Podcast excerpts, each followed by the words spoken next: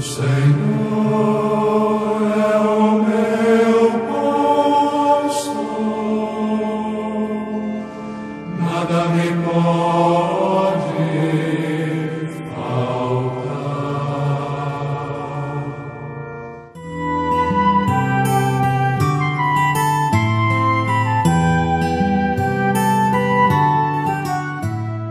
Amados amigos e amigas, aqui estou eu de volta, Padre Tony Batista, procurando fazer pontes de encontro com vocês. Vamos conversar mais um pouquinho.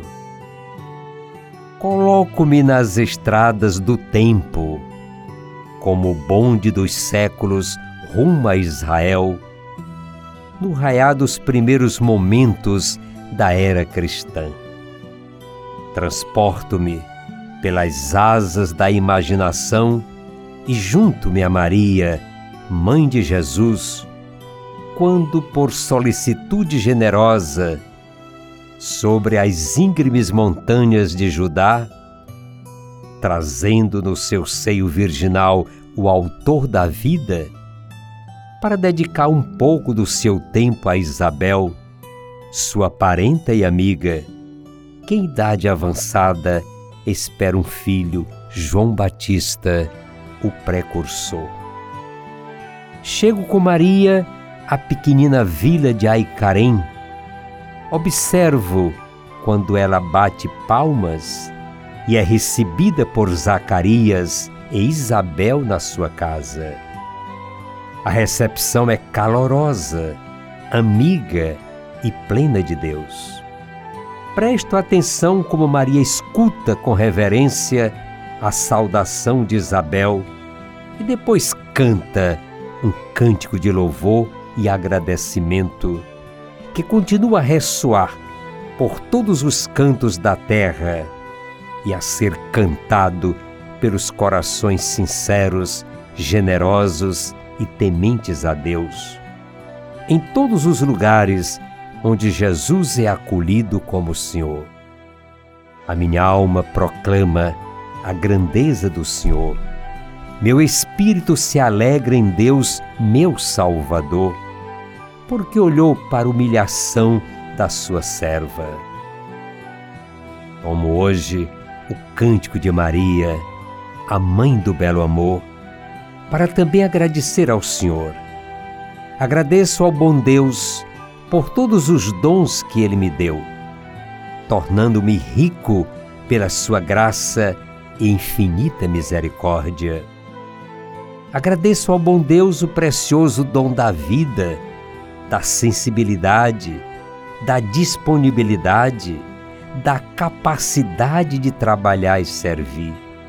Agradeço ao bom Deus pela ternura da Mãe Natureza, que enfeita o meu caminho com suas belezas, seus encantos, que me deixam extasiado olhar todos os dias. Agradeço ao bom Deus pelo meu ninho familiar, pobre, grande e tão doce cheio da ternura divina. Agradeço ao bom Deus pelos incontáveis amigos que, como estrelas cintilantes, iluminam a minha estrada. Agradeço ao bom Deus o dom da filiação divina e a marca do sinete sagrado da ordenação sacerdotal. O Senhor fez em mim maravilhas, santo é o seu nome. Hoje, quando terminamos mais um período de vida, quando vivemos momentos fortes de evangelização, de confraternização, quando criamos laços com os outros, quando passamos esta pandemia. Obrigado, Senhor, por tudo que foi possível vivermos.